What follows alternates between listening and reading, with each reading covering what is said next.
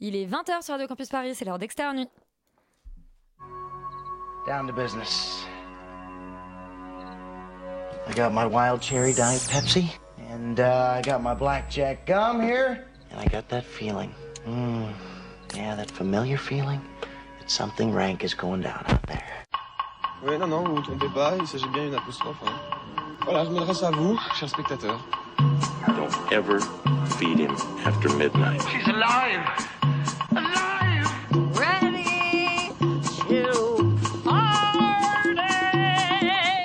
I'm sorry, Dave.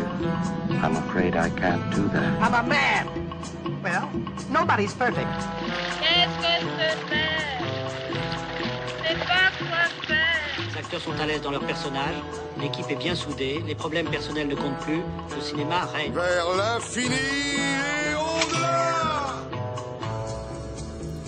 Chers auditeurs de RCP, bonne année. En 2023, l'équipe d'Externe Nuit ne prendra aucune bonne résolution. Et c'est pourquoi notre programme ce soir fait la part belle aux anti-héros. On célébrera les losers magnifiques, les destins cabossés, les amitiés boiteuses, avec les Banshees d'Inisherin, le nouveau long métrage de Martin McDonough, et l'étrange histoire du coupeur de bois, conte loufoque du finlandais Milo Milati. On s'intéressera aux, aux oubliés de l'histoire, aux héros de l'ombre comme Omar Sy qui interprète dans Tirailleur un soldat sénégalais engagé dans l'armée française pour retrouver son fils enrôlé de force. Régressera à vue d'œil jusqu'à remonter le courant tel un saumon, ou le héros de Nostalgia qui revient à Naples, sa ville d'origine après 40 ans d'absence. Et qui dit régression dit plaisir régressif. Trois ans après à couteau tiré, Daniel Craig alias Benoît Blanc reprend du service dans Glass Onion, le nouveau Cluedo signé Ryan Johnson. 2023, on reprend les mêmes et on ne change absolument rien. Externe, c'est parti. Breaking news.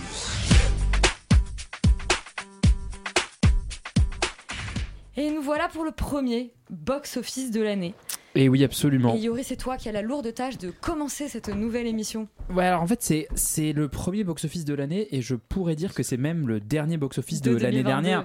Puisque Avatar, euh, les Schtroumpfs au Club Med fait donc euh, 2 900 000 entrées en troisième semaine qui porte son cumul à euh, presque 9 millions. Donc le film fait plus d'entrées toutes les semaines, euh, ce qui est euh, intéressant. Euh, les gens ont besoin de vacances. Que les baleines se mitent et les pattes m'emportent. Il y a ensuite le Chapeauté 2 qui fait 500 000 entrées en quatrième semaine et qui est presque 2 millions d'entrées. Donc là aussi, les, les gens ont besoin de, de- de s'échapper visiblement au cinéma. Et en troisième position, il y a un film dont on n'a pas parlé, dont on ne pro- parlera probablement pas, mais qui s'appelle Tempête et qui fait euh, donc Je suis un 200 peu déçue 000 qu'on en parle entrées en, deuxième semaine, euh, un qui film porte son, qui porte son euh, total à 445 000 entrées, ce qui est franchement pas mal. Mais donc voilà, un, un truc, euh, un box-office très sous le signe des vacances, euh, des enfants et des chevaux finalement. Et Laurent, notre étalon de l'émission, lui est rentré de vacances pour nous donner euh, le 14h de Paris. Euh, le 14h de Paris, ben, il commence euh, eh ben, avec beaucoup de surprises, avec Nostalgia, un film dont on vous parle tout à l'heure, qui fait un Mm. assez beau score de Waouh. 723 entrées pour 17 copies, donc une moyenne par copie de 43, ce qui est vraiment solide. Euh, je ne sais pas bien ce qui s'est passé parce que j'attendais pas forcément celui-là. Non, moi non plus, plus. euh, le numéro 2 de ce top qui est quand même qui est pas super loin, hein, qui est à 700 entrées pour 26 copies, mais qui a une moyenne quand même vachement plus faible de 27 qui est Tirailleur, le dernier film Bah avec oui. Omar Sy dont on vous parle aussi aujourd'hui. C'est la polémique, Et ça. Enfin, ouais, peut-être. Euh, enfin, en troisième, euh, en troisième place, on a Les Survivants, le dernier film avec Denis Médochet et euh, l'actrice iranienne qui est vachement bien, mais dont j'ai oublié. Non, Non. Zeramir Ebrahimi. Voilà. Ah, waouh Oh, donc non pas du tout Golshifteh Farhadi, l'autre euh, qui est super, euh, qui fait qui, est quand même très loin, hein, qui fait 333 entrées pour 9 copies, mais une moyenne de 37, donc ce qui est quand même euh, nettement supérieur au tirailleur. Euh, enfin, on va vous parler dans Perdant de la semaine de non pas un mais deux films. Le vrai perdant de la semaine, c'est un film qui s'appelle De l'autre côté du mur, auquel ne va pas se passer de grand chose d'intéressant, parce qu'il fait 5 entrées pour une copie, euh, ce qui est pas trop mal pour un perdant de la semaine. Et enfin, on va aussi vous parler euh, d'un film dont on vous parle ce soir, euh, ce qui est très rare, donc je pense qu'il faut quand même le souligner, qui est l'étrange histoire du coupeur de bois, qui doit être quand même très étrange, parce qu'il y a seulement 6 personnes qui sont allées le voir pour une seule copie. Euh, Peut-être que c'est pas assez, on vous le dira tout à l'heure. En tout cas, on commence très très bien cette année 2023 avec, avec un perdant de la semaine au programme. Mais avant du- de parler des, des films de la semaine, je vais vous demander un petit peu quelles sont vos attentes pour 2023, histoire de, de bien commencer cette émission. Yuri, est-ce que tu veux te lancer? Qu'est-ce que tu attends toi en 2023 Eh bien, moi, j'attends, comme je pense tout le monde autour de cette table, un film qui va révolutionner le cinéma. C'est Fast and Furious 10, avec- euh, réalisé par Louis Leterrier. Euh, parce que je pense que après le 9, euh, je, je peux pas, ou- je, peux- je, peux- je sais pas où est-ce qu'ils peuvent encore aller. Ils sont quand même allés dans l'espace dans le précédent. Bah, tu sais, dans le passé. Soit ils vont dans le monde quantique ou des conneries comme ça. Non, mais plus, plus sérieusement, euh, moi j'attends, j'attends le, le film de Bradley Cooper sur euh, Leonard Bernstein parce que je suis un vieux monsieur et euh, le film de David Fincher euh, adapté du tueur, bien sûr. Évidemment, et qui, sera, euh, qui ne sera pas au cinéma, mais sur les plateformes. Et bien sûr, ouais. Alban, qu'est-ce que tu attends en 2023 Alors après de longues heures de réflexion, il me semble que j'attends, euh, comme beaucoup de mes collègues ici présents, le film Barbie euh, de Greta Gerwig. J'attends beaucoup le film de Sam Mendes, Sam Mendes, euh, le réalisateur qui porte très bien son nom et son Il s'appelle prénom. comment? Sam Mendes.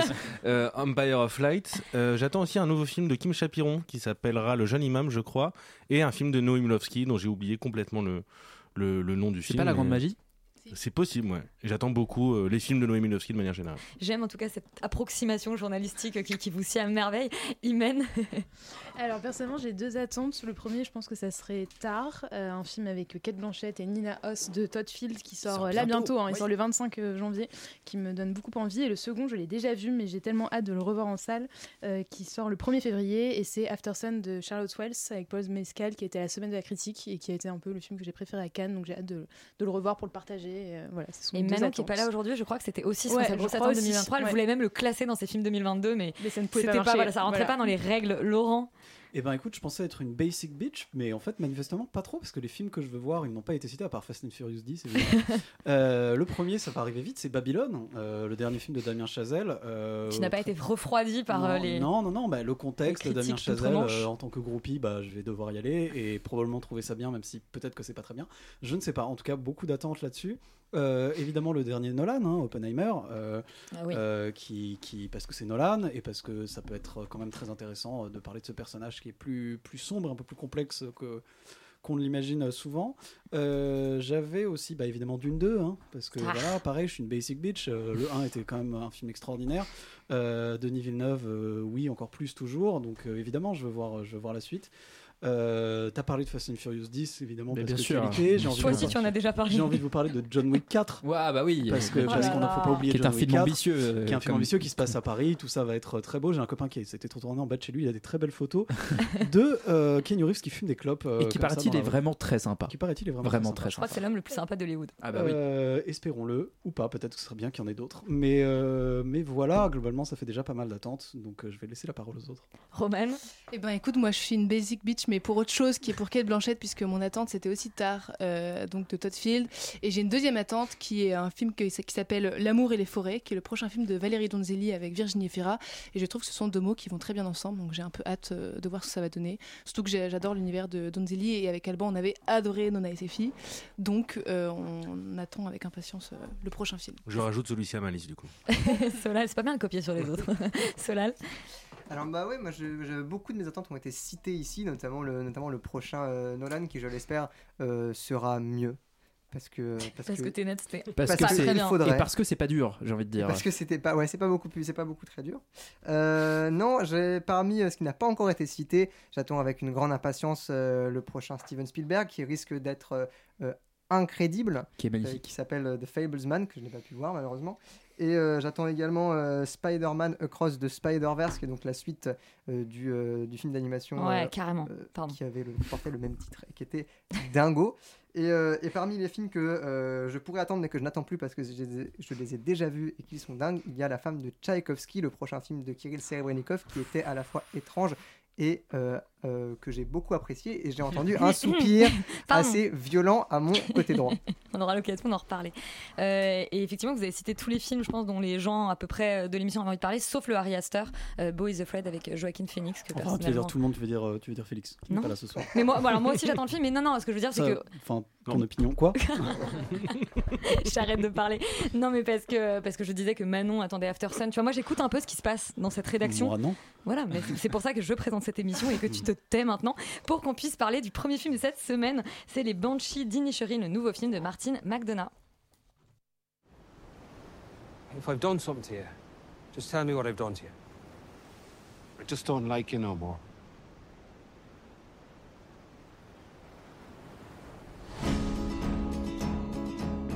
Have you been rowing? Have you been rowing?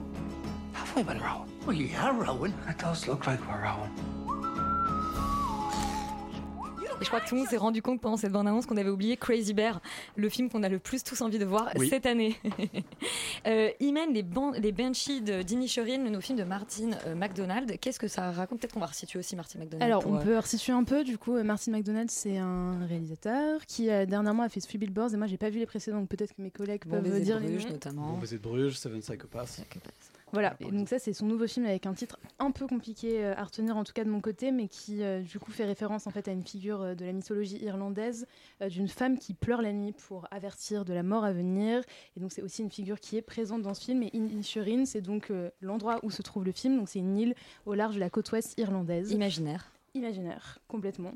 Euh, et donc voilà, donc toute l'intrigue se déroule sur cette île et en face, donc on a la Terre en pleine guerre civile. On est dans un contexte euh, à 1923.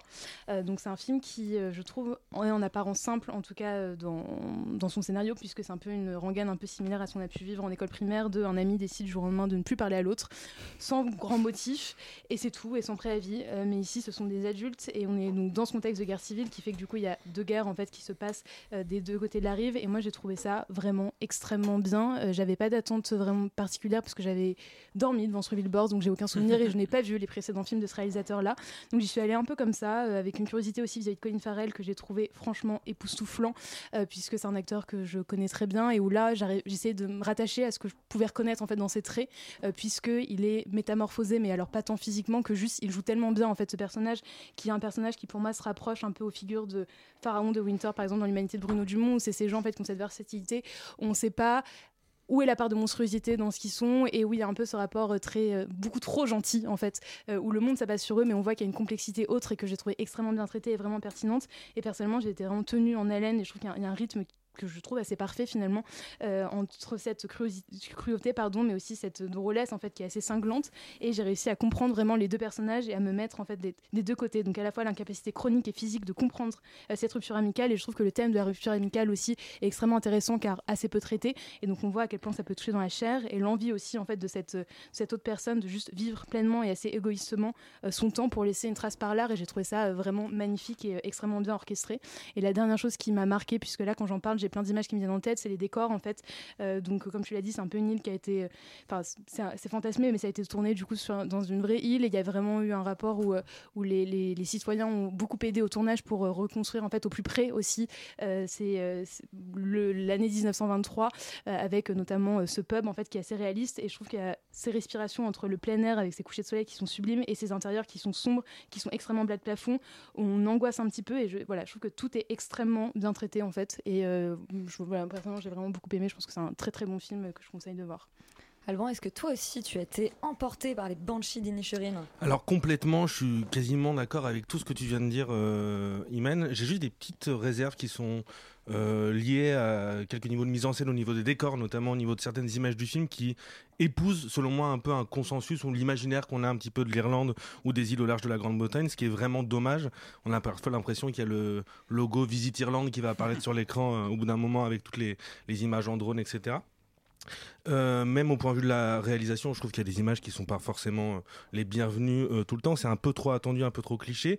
Néanmoins, je trouve que c'est aussi ce qui fait la force du film parce que c'est un peu le principe d'une fable ou, d'un conte de jouer justement sur ces poncifs-là d'une situation ou d'un récit donné en grossissant les traits, en les caricaturant pour précisément donner une fausse impression de naïveté pour que le message, car c'est quand même le principe du conte, touche en plein cœur et c'est ce qui s'est passé sur moi parce que je trouve que c'est quand même difficile, en tout cas c'est délicat de être sensible au discours, à la tendresse, à la délicatesse et à l'extrême sensibilité qui se dégage du film et de chacun des personnages imaginés par Martin McDonagh. Tu l'as dit, euh, euh, Imen tout à l'heure, qu'il s'agit du personnage interprété par Colin Farrell, qui en un regard au premier plan du film nous saisit, en tout cas qui moi m'a saisi comme rarement au cinéma, où chaque mimique, chaque tremblement dans la voix, chaque phrase prononcée, voire chaque mouvement, chaque geste dans sa démarche aussi sont une précision et d'une richesse qui est assez déconcertante, mais aussi celui de Brandon Gleeson bien évidemment, mais aussi des seconds rôles, celui de la sœur Kerry Condon et surtout celui de Dominique interprété par un acteur qui s'appelle Paris Barry Keoghan qui est un personnage vraiment bouleversant.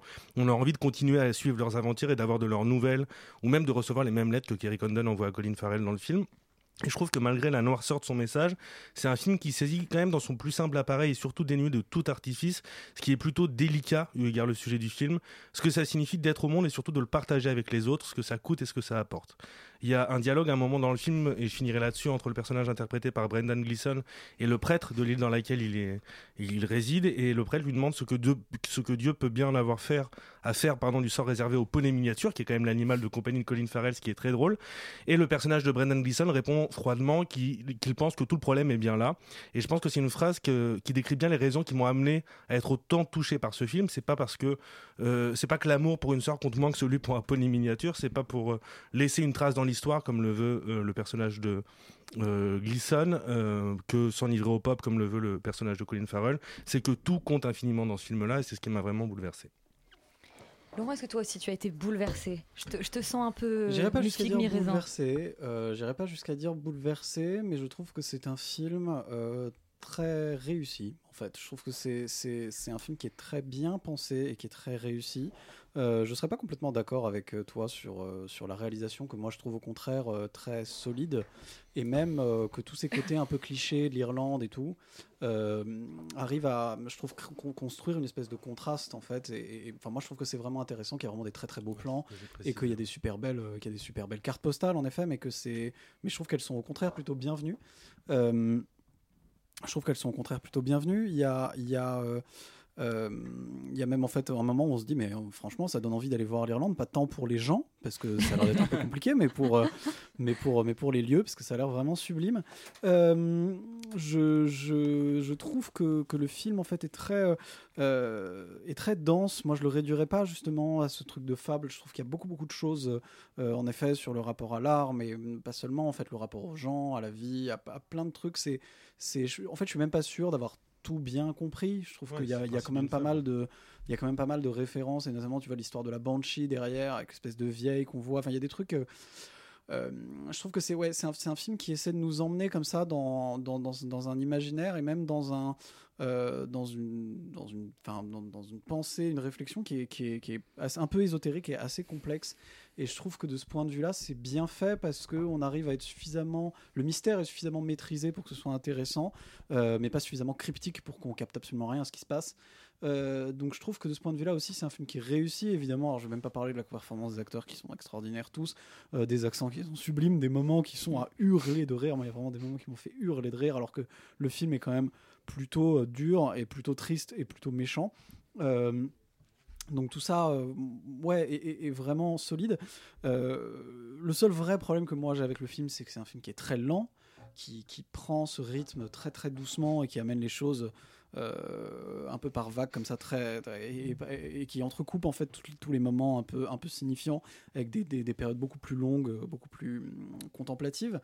Euh, et en fait, même si moi c'est pas trop ma cam, en réalité je trouve que c'est bien parce que ça correspond parfaitement en fait à l'ambiance du film, à, à ce que le film essaie de retranscrire de cette vie, de ce petit village perdu en Irlande. J'ai failli décéder, pardon. je, je- je ne ne sais plus pas. Je ne sais plus déglutir comme un enfant ou une très vieille personne. Euh, mais le film, euh, mais le film, oui, je trouve, a, a- est une vraie euh, est une vraie belle réussite et un vrai et du- une vraie marque de cinéma. euh, et montre bien que, que Martin McDonough est pas, pas complètement n'importe qui, même si je le trouve pas aussi bouleversant et parfait que, que ce que, que ce que vous en dites. Je trouve que quand même c'est un vrai truc intéressant. Donc je conseille plutôt les gens d'aller le voir moi. C'est un débat qui est décrescendo puisqu'on a commencé très très haut avec Imen et maintenant, euh, Yuri, tu as été le moins séduit de le- cette petite bande par euh, les Banshees d'Inisherin. Oui, parce que alors je vais vous, je vous rejoindre sur un truc, c'est que c'est le moins mauvais film de Martin McDonough. Ah non, ça, je- je dit ça. euh, non, et, et, euh, et le, en fait, je, je- en fait, je vous rejoins pas mal sur euh, sur certaines qualités, notamment euh, de jeu et même d'écriture. C'est-à-dire que euh, ce film porte pour moi en fait les stigmates de tout ce qui m'énerve dans son cinéma, à savoir que c'est quelqu'un qui crée d'excellentes situations dramatiques. Que- quels que soient ses films, c'est quelqu'un qui va toujours créer une.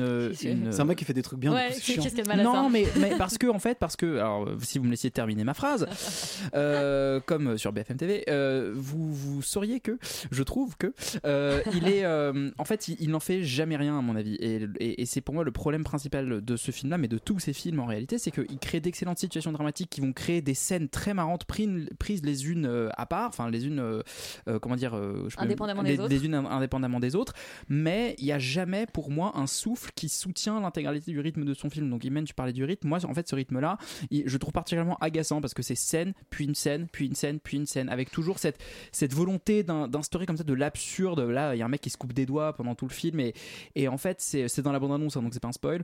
Euh, le, et, et en fait, dès le moment où il, où il met ça dans son histoire, moi j'y crois plus du tout et je vois plus que des concepts et des espèces de, euh, de personnages qui n'existent plus vraiment. Pour moi, ils, ne servent plus que euh, son délire d'auteur euh, et, et, de, et de vouloir en fait créer justement ces situations dramatiques pour créer du bon mot, du dialogue, peut-être effectivement des, toucher des thématiques qui peuvent être intéressantes.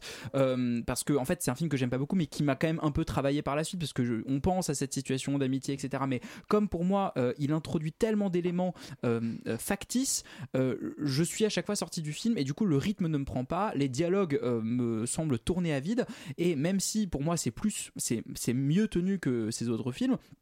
Ben, en fait, ça, ça, ça, ça, ça, reste quand même pour moi une expérience un peu chiante parce que pour moi tout tourne à vide en permanence. Euh, voilà, c'est pour, c'est, la principale réserve que je ferai au film puisque en fait le film se termine en plus sur une espèce de note de ah bon bah c'est fini et euh, et et il y a un côté euh, où je, trouve ça dommage parce que je pense qu'effectivement en tant que pièce de théâtre ça m'aurait vraiment séduit. Je pense que si j'avais vu ça sur une scène, j'aurais trouvé ça super parce qu'il y aurait un côté un peu beckettien, il y aurait un peu un- un esprit un peu absurde euh, euh, comme, ça. Mais au cinéma, avec cette volonté en plus de, re- de retranscrire presque à l'identique cette Irlande, euh, même si elle est fantasmée, j'y trouvais plus mon compte parce que en fait cet univers-là me paraissait trop factice à cause de tous ces artifices. Mais euh, tant mieux si vous avez aimé. Tant mieux si vous avez aimé. Et bah, très bien. Euh, bon, bah, le cinéma de Martine euh, McDonough continue de, diviser euh, notre, rédaction et on vous encourage à aller découvrir son nouveau film Les Banshees d'Inisherin. Et on va parler du film qui commence numéro 2 au 14h de Paris, comme nous l'a l'a annoncé euh, Laurent. C'est Tirailleurs de Mathieu Vadepied. On écoute la bande-annonce.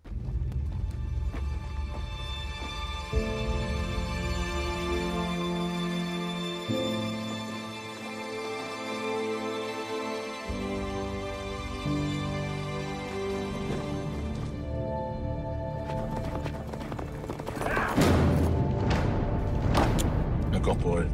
Africains du Haut-Niger, du Sénégal, de la Guinée, du Soudan. Vous allez contribuer à cette éclatante victoire. Solal, on l'entend euh, dans la bande-annonce, c'est un film de guerre. Euh, Tirailleurs, qu'est-ce que ça raconte précisément Eh Omar ben, Sy.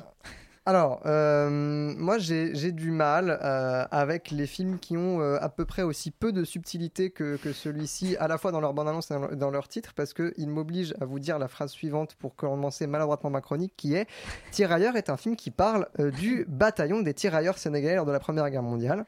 Jusqu'ici, tout le monde a suivi. Voilà, euh, merci Solal. Et en fait, c'est un film qui va traiter donc euh, Omar Sy est euh, donc le personnage principal de, de notre histoire et il est donc un tirailleur sénégalais qui a été recruté de force dans le bataillon et qui va se battre malgré lui avec son fils à Verdun.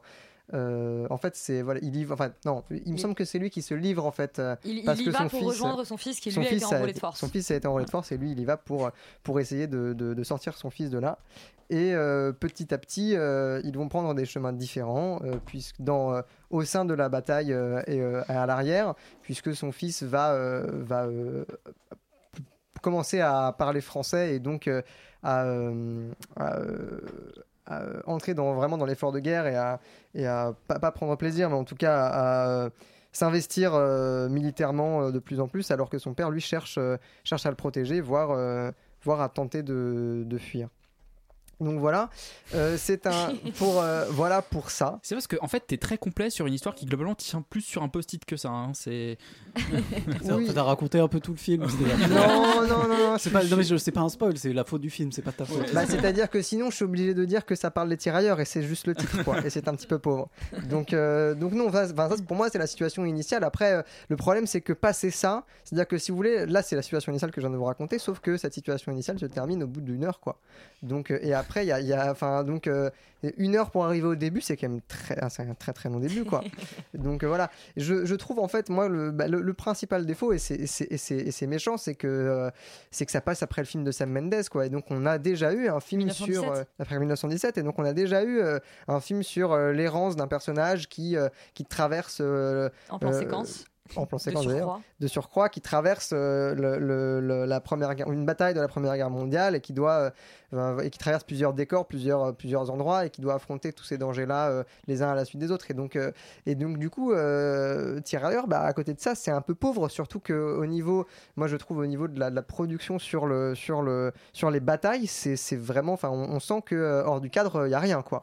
Et ça se sent dans le champ et c'est- un peu triste parce que du coup le, film a, l'idée euh, bon bah judicieuse mais euh, mais euh, obligatoire de traiter l'arrière plutôt que la bataille parce que bah on n'a pas les moyens de, de filmer les batailles donc euh, donc on filme ce qui se passe derrière. Et euh, ce qui se passe derrière bah du coup c'est des, des gens qui parlent. Et, et- comme vous avez pu l'entendre dans la bonne annonce c'est méga explicatif quoi. Moi les dialogues m'ont fait mal à ce niveau là parce que je trouve qu'ils sont vraiment euh, pas subtils et assez maladroits. Et c'est et c'est je trouve ça dommage parce que le film a, je trouve un, un- intérêt je veux dire traiter les, les tirailleurs sénégalais lors de la première guerre mondiale c'est une façon bah, je veux dire nécessaire au cinéma de, de traiter la première guerre mondiale par ce biais là et je trouve ça assez dommage que la mise en scène et, l'écriture des dialogues soit vraiment pas au niveau de de, de, l'ampleur du sujet qu'il veut traiter ouais. Roman, est-ce que tu rejoins le, le constat euh, peu positif de Solal sur Tirailleurs Eh ben, étrangement, je suis pas du tout d'accord avec ce que vient de dire Solal. En revanche, j'ai pas aimé le film, donc euh, on a le même avis, mais, C'est un double mais pour désaccord. autant, euh, je suis pas- en fait, je suis pas d'accord mais pour- pas pour les mêmes raisons Bah non, mais en fait, pour moi, c'est pas du tout un film justement sur les tirailleurs. C'est-à-dire que pour moi, ça c'est le contexte et euh, c'est ça qui est intéressant, Voilà. c'est que euh, moi, je déteste les films de guerre. C'est vraiment euh, pas ma cam. Je m'ennuie profondément. Donc a priori, c'était pas un film qui m'était destiné. Et pour autant, je l'ai découvert à Cannes avec au moins une bonne surprise, qui est que pour moi, Tirailleurs, Tirailleurs n'est pas un film, euh, en tout cas, n'est pas tout à fait un film de guerre. Euh, en tout cas, il- c'est pas que ça. C'est-à-dire que pour moi, c'est vraiment un, un- là où c'est super intéressant, c'est que il y a cet axe de d'histoire beaucoup plus intime qui est celle d'un père et son fils dans une histoire plus grande, qui est celle de la Première Guerre mondiale et donc de ces tirailleurs qui pour moi est ce contexte. Euh, et c'est un- une dimension que j'ai trouvé hyper intéressante qu'on voit pas souvent dans ce genre de film notamment dans 1917 par exemple enfin je trouve qu'il y a, là effectivement on se concentre plus sur la, bataille. Là pas tant que ça c'est à dire que ça nous intéresse pas euh, euh, a priori. Et je trouve que c'est ça qui est, super beau entre guillemets dans ce, film c'est de regarder en fait toutes les petites tragédies de- des histoires un peu intimes qui se sont perdues dans la grande histoire et dans la grande tragédie. C'est à dire qu'on parle pas de peut-être je sais pas moi des ruptures amoureuses ou des, relations père-fils, comme c'est le cas d'un tirailleur euh, qui a pu avoir dans ces guerres. Euh, et voilà, parce qu'on a oublié par rapport à des grandes batailles, etc. Euh, en revanche, j'ai pas aimé le film parce que au-delà de cette idée théorique qui pour moi sauve un peu le film et le rend euh, un petit peu original par rapport aux autres films de guerre. Je trouve que ça manque cruellement de contenu et justement cette relation père-fils, je trouve qu'elle n'est pas du tout assez développée. Euh, ça reste vraiment de l'ordre du concept, euh, ce qui fait que le, film n'est pas totalement un film de guerre, n'est pas totalement non plus un film sur un père et un fils. Enfin, on sort de la salle en disant mais qu'est-ce du coup, c'est quoi l'histoire en fait? Il y a un, gros problème de rythme pour moi, de répétition dans le film aussi. Donc c'est pour ces raisons-là que j'ai pas aimé le film. Et je pense que si le scénario avait euh, été au bout en fait d'au moins une des deux idées, c'est-à-dire soit avoir, avoir- avait fait genre 1917, soit avait fait euh, un film sur un père et son fils, je pense que ça aurait beaucoup plus euh, gagné en émotion, en tout cas euh, voilà en consistance, parce que c'est ça qui m'a vraiment manqué dans ce, dans ce film. Et après, euh, je trouve que encore une fois, c'est hyper intéressant de, de, rendre hommage aux soldats africains qui ont été oubliés dans cette guerre, qui sont énormément morts pour la plupart. Mais c'est un film qui, encore une fois, garde une idée théorique de, ce truc-là et qui est pas du tout assez viscéral, ce qui fait qu'on ne le vit pas.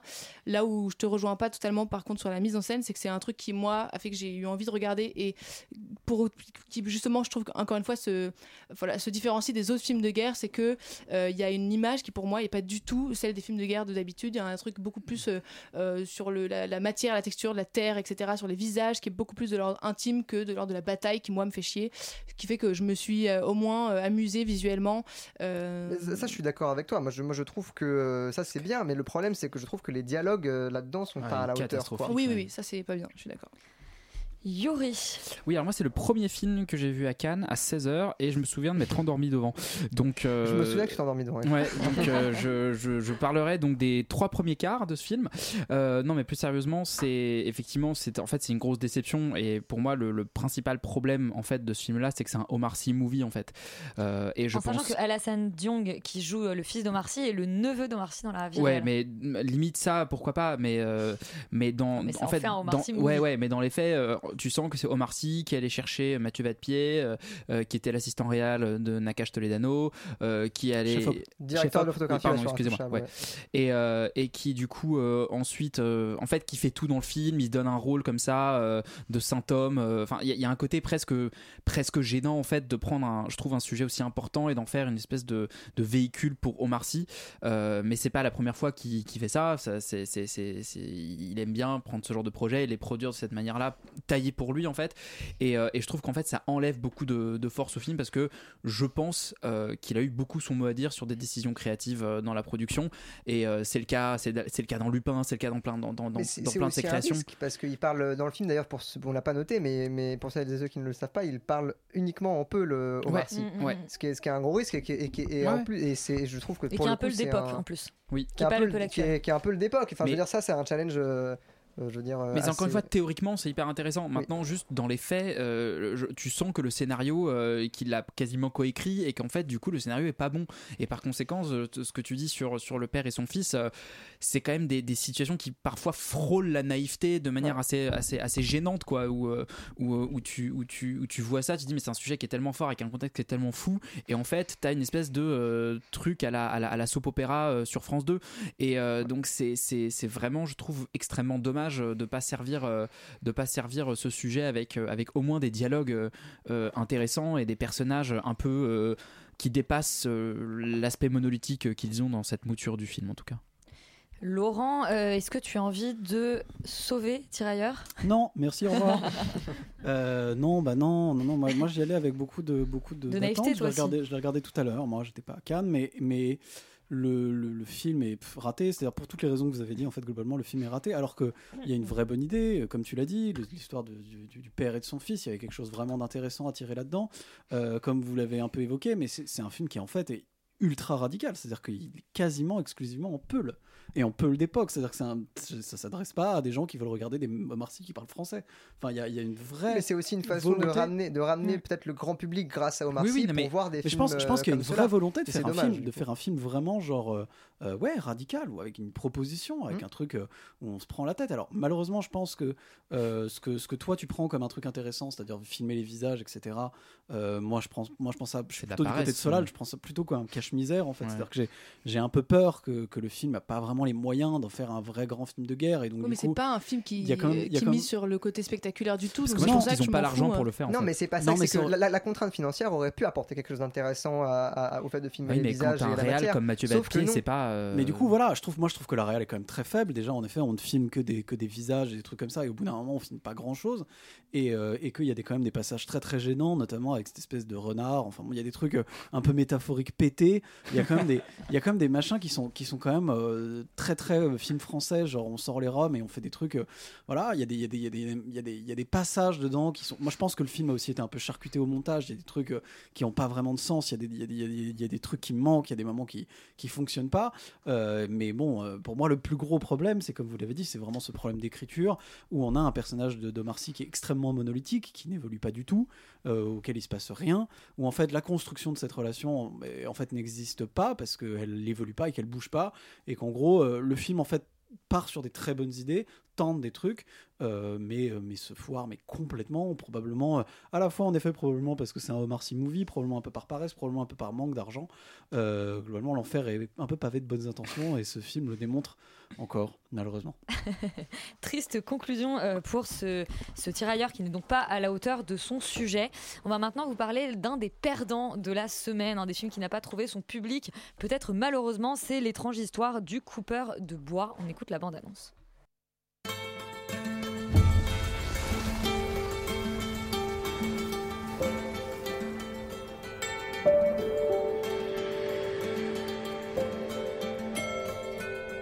Minä tarjoan kaikille. Alors en préambule euh, de ce débat sur l'étrange histoire du coupeur de bois, je vous indique que nous avons une interview du réalisateur réalisée par euh, Roman et Alban ici présents en anglais et qui est à retrouver sur la page de l'émission.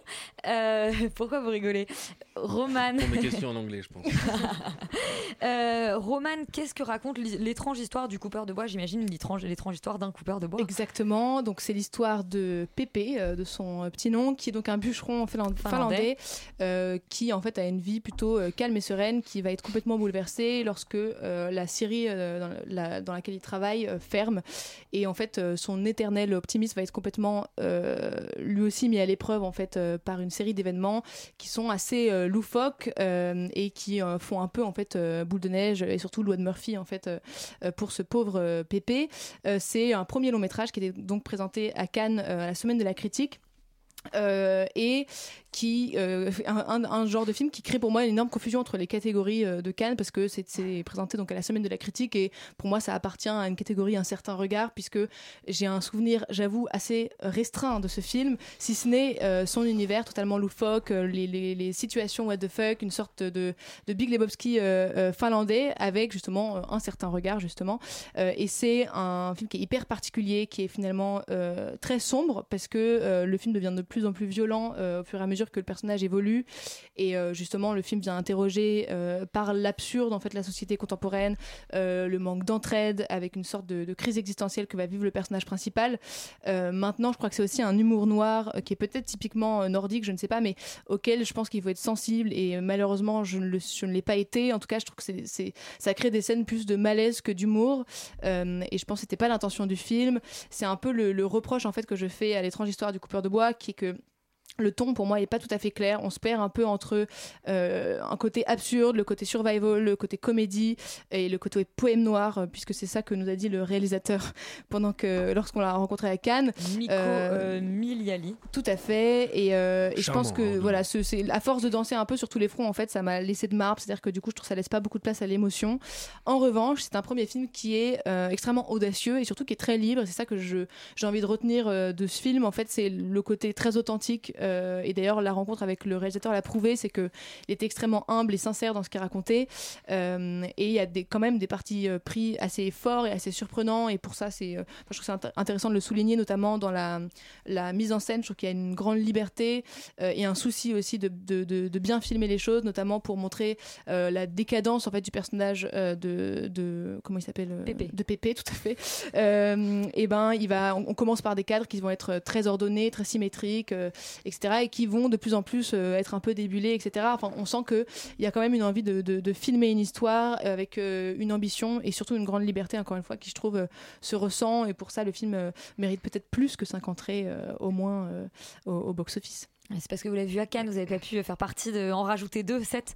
Euh, Alban, est-ce que l'étrange histoire du coupeur de bois euh, t'évoque la même chose que Roman? Ouais, à peu près. Euh, je pense que ça m'évoque moins que Roman parce que je t'admire, Roman, de souvenir autant précisément de ce film parce que moi j'ai vraiment quelques, quelques vagues souvenirs et aussi d'en avoir dit autant de bien parce que dans, même si effectivement, quand on a fait l'interview avec le, le réalisateur, certaines choses se sont éclaircies et l'interview était quand même beaucoup plus intéressante que le film. Euh, Grâce à vous. Euh, je trouve que le film, comme tu l'as dit, Roman, au niveau de sa liberté, au niveau de sa forme, au niveau de sa, sa mise en scène, est pas dénué du tout de qualité. Euh, mais je trouve que c'est un film qui a une forme de- d'apparente originalité ou de qui, qui- qui se veut un petit peu singulier aussi bien dans sa forme que, que que dans sa narration. Et je trouve que ça fait quand même un petit peu l'effet d'un pétard mouillé parce que c'est des images, c'est une esthétique et c'est un discours. Je pense qu'on a vu mille fois en fait. Et c'est pour ça que je trouve pas ça forcément intéressant. Euh, une forme d'inquiétante étrangeté qu'il y a dans, dans l'étrange histoire du coupeur de bois. Je la trouve un peu vaine. Et je trouve que c'est quand même le gros problème du film car ça empêche non seulement euh, de s'attacher au moindre euh, personnage, mais euh, surtout sous prétexte aussi de dynamiter les codes narratifs habituels, ça entrave le film euh, de toute cohérence et surtout de toute sincérité, ce qui plutôt l'opposé justement de, de son réalisateur. Et vraiment, je pense que si on n'avait pas fait l'interview avec Roman euh, et apprécié son discours, je pense que j'aurais été très très sévère avec le film. Je trouve qu'il porte en lui une forme de peut-être que c'est inconscient, mais une forme d'immodestie ou une forme de, euh, de, de, pause euh, dans le discours, dans la forme, qui, qui, je trouve peut être assez énervante en fait. Il y a quelque chose de, de l'ordre de, on va mélanger les genres, on va faire un coup on va mettre de l'épouvante, un coup on va mettre de l'humour noir, un coup on va, on va faire quelque chose de plutôt comique. Et c'est quelque chose qui prend pas et qui assèche complètement, je trouve, l'émotion en tant que spectateur. Donc peut-être pour certaines libertés de mise en scène, pour certaines libertés qui s'accordent notamment à travers les genres, allez voir ce premier film euh, de Miko Milia- Miliati. Mais sinon, vraiment, euh, vous pouvez voir autre chose euh, cette semaine. Bon, eh bien, Alban ne vous encourage pas à vous rajouter au petit nombre de spectateurs de l'étrange histoire du coupeur de bois. Et Roman nous dit que quand même, on pourrait y jeter un petit œil, un certain regard. Un autre film qui était à Cannes cette année, c'est Nostalgia de Mario Martonnet. Felice. Mamma. Ma com'è che parla così? ho vissuto 40 anni all'estero. Ma io ci sono tantissime cose che, che non, che non mi ricordo. Alban, est-ce que ta mémoire de Nostalgia est plus fraîche Ouais. que celle sur le coupeur de bois Ça t'a laissé plus de souvenirs Plus fraîche, non, mais oui, ça Mais m'a laissé quand même plus mais de c'est parce souvenirs. qu'on l'a vu ensemble, Alban. Effectivement. Avec moi aussi. Effectivement. Ça, il s'en souvenait pas. Non, c'est le- Donc, comme tu l'as dit, Elisabeth, c'est le premier, fi- le premier film. Pas du tout. Le dernier film de Mario Martoni que nos aînés comme Laurent connaissent notamment pour Mort d'un mathéma- d'un mathématicien napolitain. Son premier film qui avait reçu le prix du jury à la Mostra de Venise en 92 pour euh, L'odeur du sang qui était sélectionné à la quinzaine en 2004 ou plus récemment quand même pour Léopardi, film sur l'écrivain et poète italien Giacomo Leopardi avec entre autres Anna Mouglalis au casting. Et là, il revient avec une histoire de retour aux sources, celui de Felice Lasco, le personnage principal qui est interprété par Pier Francesco Favino, que l'on a pu voir notamment dans Le Traître, le grand film de Marco Bellocchio. Ou dans et qui- Narnia.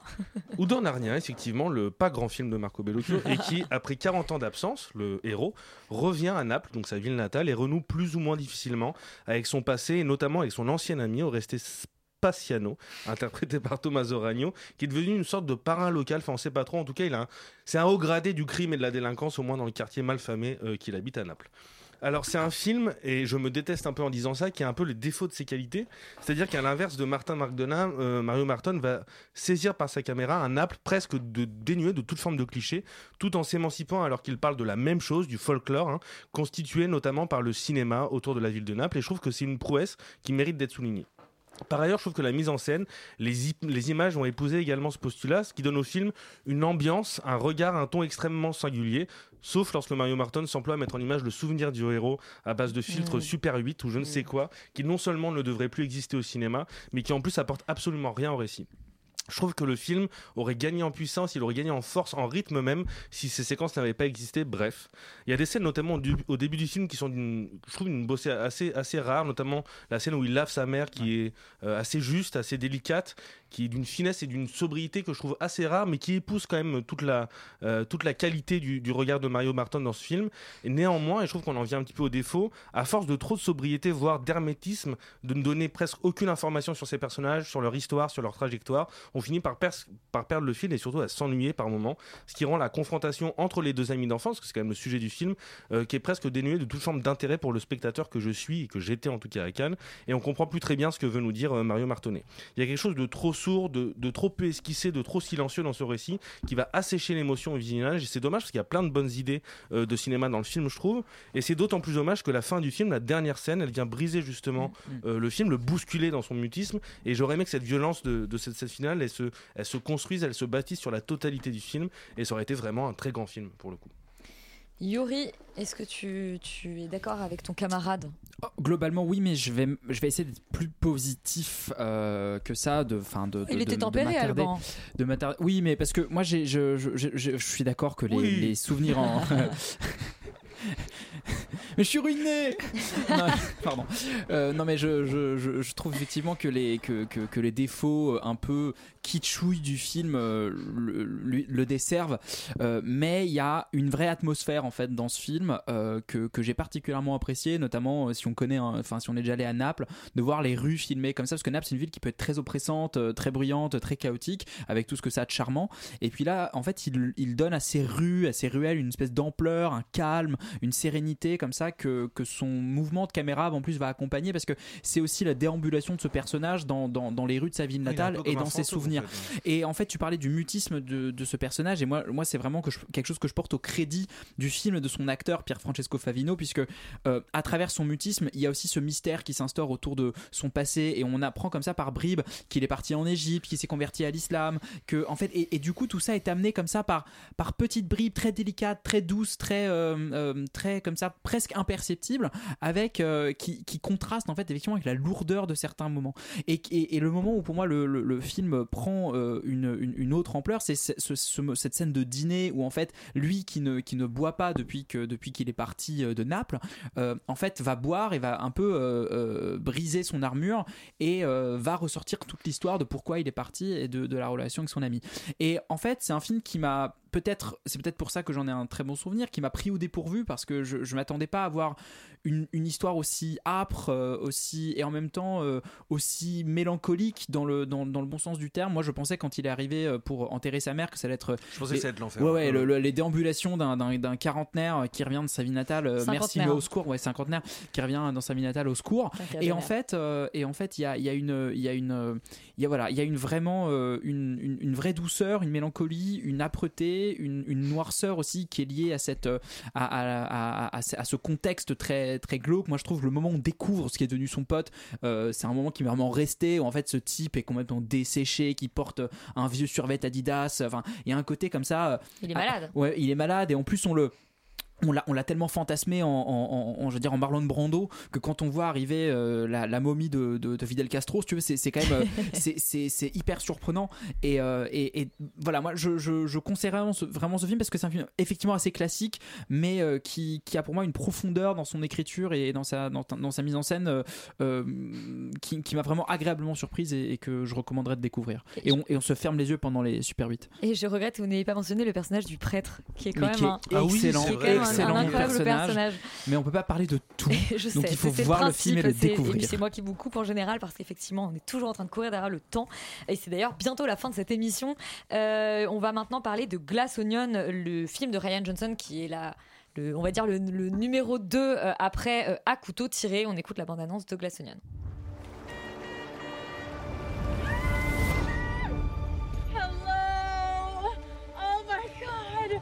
Crew, we've arrived. Disruptors have assembled. Welcome, gang. We got a great weekend. Who's that? Benoit Blanc, the detective?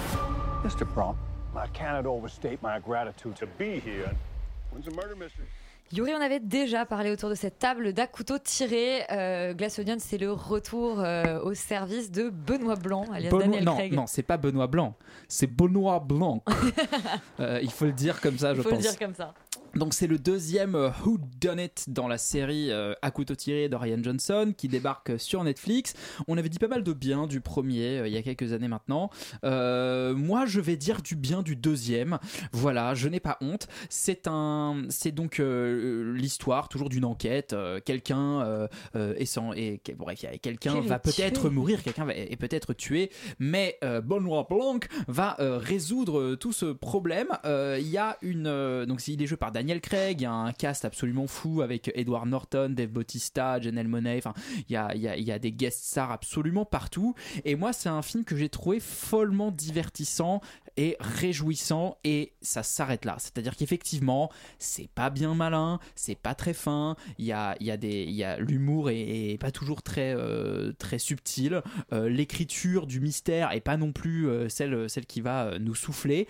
Par contre, moi, je me suis vraiment marré euh, en regardant ce film. Moi, je le trouve très très malin en termes de montage et en termes de et en termes de mise en scène. Je l'ai revu une deuxième fois justement pour comparer euh, par rapport au par rapport au premier visionnage où en fait on découvre le poteau rose et, euh, et là et un deuxième visionnage on va plutôt voir comment il va distiller le mystère. Je trouve ça assez bien fait. La scène d'ouverture est une des plus drôles que j'ai vues depuis assez longtemps avec quand ils résolvent tous l'enquête et que tu as la, la mère de Dave Bautista qui qui dit c'est une Fibonacci dans le fond. Moi, ça m'a fait enfin, le genre de blagues qui me font vraiment rire. Et en fait, si on le prend comme ce que c'est, à savoir un, un- un burger, euh, euh, c'est euh, c'est voilà, c'est plaisant comme un burger, c'est un peu gras, c'est comme un burger, mais c'est pas un burger comme Marvel, tu vois, c'est pas un pas un burger McDo euh, fait à la va-vite, c'est plutôt un Big Fernand. Donc ça s'appelle Burger, mais c'est quand même un burger. Mais il y, y ce- il y a ce petit côté de plus. Y a un petit, c'est voilà, c'est un Benoît Blanc burger, et il y a ce petit ce petit je ne sais quoi de plus qui fait que on passe, en tout cas pour ma part, un moment extrêmement réjouissant euh, devant ce film qui n'est pas dénué de défauts, mais euh, je pense que vous allez lui taper dessus, donc euh, je vais me taire. Laurent, pourtant, il aime à la fois couteau tiré et les burgers. Euh, j'aime tout. Euh, j'aime tout et j'aime plutôt ce film. Je trouve que c'est un film assez sympathique. Euh, en effet, qui. Bon, mais je mais je vais plutôt m'attarder en fait aux trucs qui me vont pas parce que je trouve qu'en effet que c'est plutôt sympathique, c'est plutôt bien fait. Il y a des moments assez drôles, etc. Je vais plutôt commencer par les trucs qui vont pas et que en fait moi me pose problème dans le film, ce qui fait que je trouve que c'est une suite qui est quand même nettement inférieure au premier, qui Oui, était pour bien moi un, un- un- un- plutôt une réussite. Euh, c'est qu'en fait c'est un film qui assume pas bien être un whodunit. Je trouve que c'est pas un très bon whodunit. Parce que c'est une Euh, comédie pour moi, c'est pas oui, un mais que c'est pas. quoi. Oui, mais le précédent arrivait à être plutôt drôle et à être une- un vrai whodunit. Et celui-là, en fait, pas vraiment. Il, il s'emmerde un peu moins avec ça. D'ailleurs, le film est pas super bien ficelé. Il y a des, il y a des, il y a des petits problèmes de, de, voilà de plot holes un peu à droite à gauche. Euh, ce qui fait que je trouve que la, la, le, le côté whodunit, moi, est un peu raté. Et c'est un peu dommage parce que dans le fond, c'est ça que je voulais voir. Et je trouvais que le premier film arrivait vraiment à amener quelque chose, euh, à faire dépasser un petit peu certains cadres du whodunit en amenant des trucs qui étaient plutôt bien vus et plutôt marrants. Euh, et là, je trouve que ce pari-là est un peu plus raté. Ça reste drôle, il y a vraiment des moments assez drôles, ça reste sympathique, mais malheureusement, de ce point de vue-là, c'est un peu raté. Après, euh, je suis d'accord pour dire que le film n'est pas très subtil, mais je trouve que le discours du film est relativement intelligent, en fait. Je trouve que c'est assez Il tombe à pic avec. Alors oui, voilà, il y a une réf- il y a la référence à, à Elon Musk qui est un petit peu, un petit peu trop facile, et un peu évidente, mais il y a, mais il y a quand même euh, tout un discours autour de, on va dire, de l'écosystème économique de la Silicon Valley avec, euh, voilà, tous ces gens qui sont des espèces de piques assiettes de ces riches milliardaires qui n'existent en fait que pour essayer de leur piquer du fric et, et, et, euh, en fait ne créer de rien ni d'intéressant ni une quelconque valeur. Mais il y, a- tout un truc en fait qui, qui qui, qui va un peu à rebours à pas mal de discours un peu dominants aux États-Unis sur l'intelligence des milliardaires, sur comment dire, sur cette histoire de de comment dire de l'importance de la réussite personnelle et tout ça, euh, qui est, je trouve, assez intéressant et plutôt pas mal fait. Euh, voilà, bon, malheureusement, c'est vrai que tout ça est fait quand même avec des gros sabots. On reste quand même chez les Américains. On va pas aller dans des trucs euh, un peu plus subtils, et un peu plus smart que ça. Euh, mais un peu comme dans le précédent, je trouve que le discours est intéressant. Peut-être un peu moins que le précédent, qui était plus profond et un peu plus smart. Là, il a, il a, il a voulu garder une espèce de discours politique et c'est, et c'est, et c'est pas trop mal vu. Euh, voilà, moi finalement je trouve que le plus gros reproche que j'aurais à faire du film, c'est que il est pas aussi bon que le premier. Il, fait- il ré- il fait un peu, il essaie de faire un peu la même chose que le premier, mais je- ça, ça, ça- ça fonctionne jamais aussi bien. Il va Euh, plus dans la farce que le premier quand même. il va, il est un peu plus fun. Il est un peu plus comique. mais Enfin, c'est pas non plus genre une comédie à hurler de rire. Enfin, toi, tu l'as vraiment vu comme une comédie. Moi, j'irais quand même pas complètement jusque là. et je trouve que ce serait un peu réducteur en fait d'essayer de juste en faire une comédie, alors qu'en fait, euh, le film aurait dû être un, vrai bon whodunit et, euh, et amener euh, voilà avec, un- petit discours, avec des choses comme ça euh, qui fonctionnaient vraiment bien dans le premier. C'est sympathique. Euh, mais c'est quand même nettement plus faible. C'est un peu une version Netflix finalement, voilà, du, premier qui était un, vrai bon film de cinéma. Là, on en a un peu, moins pour son argent, mais si on a bien aimé le premier, on va retrouver un peu la même ambiance, retrouver un peu le, même ton, la même direction. Donc, euh, je pense que c'est un film qui est, oui, qui, reste quand même assez agréable à voir. Roman, est-ce que toi, tu as vu une comédie ou un whodunit Euh, pff, un peu aucun des deux en fait malheureusement. Moi je vais être encore plus méchante Euh, je pense que le film souffre beaucoup quand même sa comparaison effectivement au précédent mais c'est un peu euh, voilà c'est irrésistible puisque c'est le même personnage principal. Et encore une fois un truc d'enquête un peu débile. Je trouve que moi j'étais déçue donc par ce nouveau volet parce que je trouve que l'intrigue est déjà tellement alambiquée que moi au bout de 30 minutes j'étais complètement désintéressée en fait de tout ce qui se passait. Je trouve que tout est un peu bâclé qu'on prend des raccourcis toutes les voilà toutes les 5 minutes. Donc là où à couteau effectivement arrivait à être à la fois ludique euh, et malin et bien ficelé et surprenant je trouve que celui-ci se contente d'être juste ludique et je trouve ça juste dommage en fait. C'est à dire que je suis d'accord avec toi Yuri pour dire que c'est divertissant j'ai pas euh, je, voilà je suis pas je me suis pas endormie devant le film du tout. En revanche je trouve que c'est dommage parce qu'il y avait matière à faire beaucoup plus comme euh, le précédent. Je trouve que c'est ce que vous dites les thématiques sont super intéressantes notamment sur la lutte des classes sur la sur les dynamiques de pouvoir la technologie Elon Musk etc mais c'est traité avec tellement des énormes sabots que je trouve que finalement tout tombe à l'eau et j'ai même plus envie d'écouter en fait ce qu'il racontait par ce film, enfin le peu de trucs qui est raconté par ce film. Euh, en particulier quand on a un casting aussi 5 étoiles que celui-ci, je trouve ça dommage et un peu flemmard en fait de les réduire un peu à des archétypes puisque Finalement, aucun des personnages n'est vraiment développé. On a le gros musclé qui veut faire des followers sur sa chaîne, euh, la blonde débile et un peu pétasse. C'est marrant, mais il y a un moment donné où moi, j'en voilà, c'est pas, c'est pas un, court métrage, c'est un, film, donc j'attends euh, que ce soit un, qu'il y ait un peu plus de profondeur ou en tout cas de matière. Donc voilà, je trouve que c'est en plus le film met énormément de temps à s'installer euh, par ailleurs, en fait aussi par ce tour de passe-passe, c'est-à-dire que c'est ce que tu dis, il y a un espèce de poteau rose qui est super euh, jouissif quand même à voir. Au bout d'un moment, il arrive, on se dit ah ça y est, ça débute, mais ça met tellement de temps que euh, peut-être c'est plus intéressant en deuxième visionnage parce qu'on, on, voilà, en tout cas le premier, effectivement, du coup on se fait un peu chier quand même pendant euh, le début, sauf cette première scène qui, je suis d'accord avec toi, Yuri, est très drôle, mais voilà, je trouve qu'il y a un problème de, de rythme et un peu de crédibilité aussi à la fin, c'est-à-dire que le début prend trop de temps et la fin en prend pas assez, ça, ça, ça devient complètement bâclé. Et je pense que le dernier, euh, le dernier élément qui participe au fait que j'ai été déçu par ce nouveau volet, c'est que là où dans À couteau tiré aussi, on, on découvrait en fait Benoît Blanc, comme euh, t'aimes l'appeler euh, Yuri, je trouve que euh, là, on, en fait, on- il y a rien qui est de nouveau sur ce personnage, c'est-à-dire que j'en apprends rien de, de plus. Euh, pardon, sur sa vie privée, Euh, vit, il vit avec Hugh Grant. Oui, ok. Et il joue à Among Us avec Angela Lansbury. Oui, oui, mais c'est tu vois, c'est des petits trucs euh, qui sont rajoutés euh, ici et là. Non, ça suffit pas du tout. Moi, j'ai aucune matière. je suis premier, jamais mais avec ce personnage. Il, il est toujours, il est toujours même dans le premier spectateur en fait. Il est, il est, il est spectateur d'un truc qui, se- qui se Oui. passe sous ses yeux. C'est pas lui le personnage Non, principal. mais dans le premier, dans le, dans le premier volet, je trouve qu'il n'existe pas tellement non plus, mais on le découvre avec surprise parce que c'est Daniel Craig, alias euh, James Bond, qui est un peu maladroit, qui est, qui est plutôt euh, coquet, propre sur lui et qui est rigolo, et etc. Là, il n'y a plus de surprise puisqu'on connaît le personnage et qu'on ne nous amène rien de nouveau, si ce n'est Hugh Grant, effectivement, ce qui est pas mal, on est d'accord. Mais encore une fois, pas assez pour moi. Je trouve que c'est un film qui est ludique et qui aurait pu aller beaucoup plus loin et qui est un peu fainéant quand même, euh, in fine. Voilà. Alban. C'est un peu compliqué là, de, de parler après Que tous les faut-il trois. rajouter, que enfin, que Euh, non, rajouter moi je, je suis plutôt de l'avis de, de, de Yuri, c'est-à-dire que effectivement, je vois tous les défauts comme tu l'as dit Laurent. Je suis d'accord avec toi sur le côté un peu flemmard du film Roman. Par contre, je trouve que c'est extrêmement réjouissant. Je trouve, moi, je m'amuse. Moi aussi, je l'ai pris pour une comédie. Si on aime les Woodonites, si on a revu les, les Hercule Poirot, enfin, euh, tu dis que le, le film met du temps.